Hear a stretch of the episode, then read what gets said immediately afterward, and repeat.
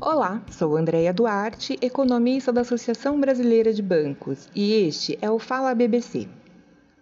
Neste episódio, trago a análise dos índices nacionais e internacionais que movimentaram a semana entre os dias 27 de agosto e 3 de setembro. Este é o resumo do relatório Comportamento Semanal de Mercado, produzido pela assessoria econômica da ABBC.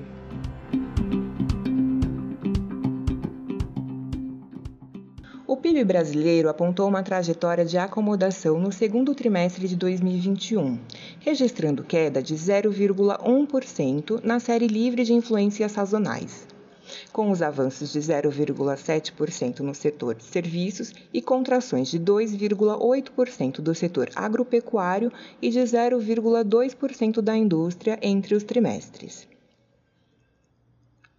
Apesar do resultado vir abaixo das expectativas de mercado, o PIB retornou ao patamar pré-pandemia do quarto trimestre de 2019 e permanece, contudo, 3,2% abaixo do ponto mais alto da série histórica registrada no primeiro trimestre de 2014. Os resultados negativos contaram com a contribuição de fatores climáticos adversos, a falta de insumos para a produção e a elevação das tarifas de energia elétrica. Pelo lado da demanda, mesmo com a volta do auxílio emergencial, o consumo das famílias permaneceu estável, com destaque negativo para a queda acentuada de 3,6% na formação bruta de capital fixo. Com isso, a mediana das projeções para atividade econômica no ano recuou pela quarta apuração seguida, segundo o Boletim Focus, passando de 5,22% para 5,15%. Em nossas projeções, se os dois próximos trimestres o PIB crescer 0,5%, 2021 fecha com uma expansão da ordem de 5,1% em relação ao ano de 2020.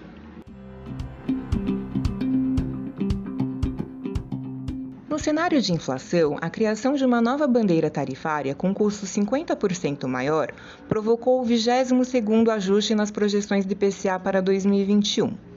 O índice subiu de 7,27% para 7,58% na última semana.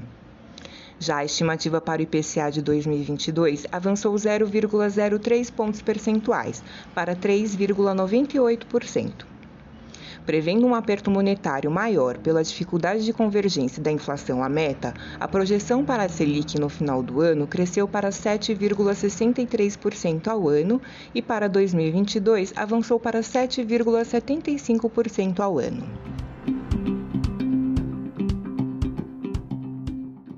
A produção física industrial retraiu-se 1,27% em julho, na série com ajuste sazonal, impactada pela escassez de insumos, forte aumento dos custos e pelo desarranjo das cadeias produtivas.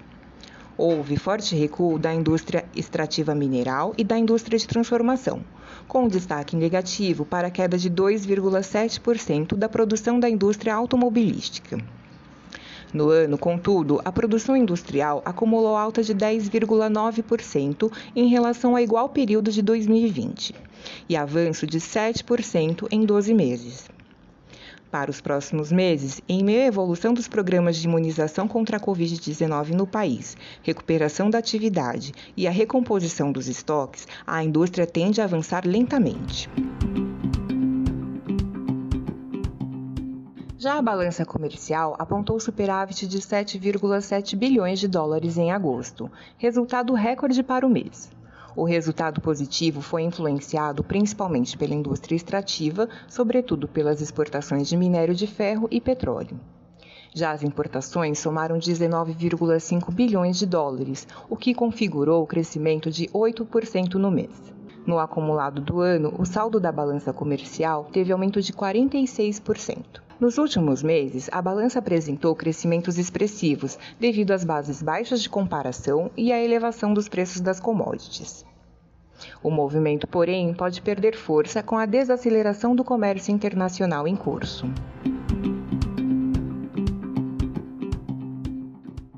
O mercado de trabalho apresentou uma evolução favorável no trimestre findo em junho, com a PNAD contínua registrando uma taxa de desocupação de 14,1%, o que representou uma diminuição de 0,6 pontos percentuais em relação ao trimestre anterior. Ainda que com uma alta de 0,2 pontos percentuais em relação a dezembro de 2020. A recuperação, entretanto, seguiu apoiada no emprego informal, com alta no trimestre de 3,4%, contra 2,1% no trabalho com carteira assinada do setor privado. Já a massa salarial real dos ocupados registrou queda de 0,6% no trimestre. Em agosto, a capacidade instalada da indústria dos Estados Unidos recuou para 79,4%, registrando a menor taxa do ano. O indicador de desemprego recuou para 5,2% no mês, com a abertura de 235 mil novos postos de trabalho. No mês anterior, foi registrada a criação de 1,05 milhão de novas vagas. Os dados fracos para o mercado de trabalho norte-americano sinalizam impactos nos setores de serviços, turismo e lazer e demonstram os efeitos da disseminação da variante Delta na economia.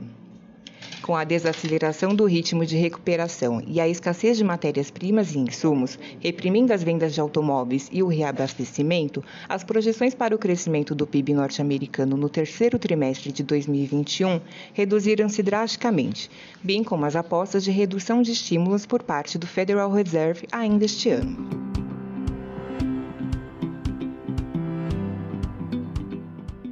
Este foi um resumo dos indicadores econômicos divulgados na semana do dia 27 de agosto a 3 de setembro, pelo relatório Comportamento Semanal de Mercado da BBC. Para ter acesso ao documento completo, basta acessar o LinkedIn da BBC ou nosso aplicativo.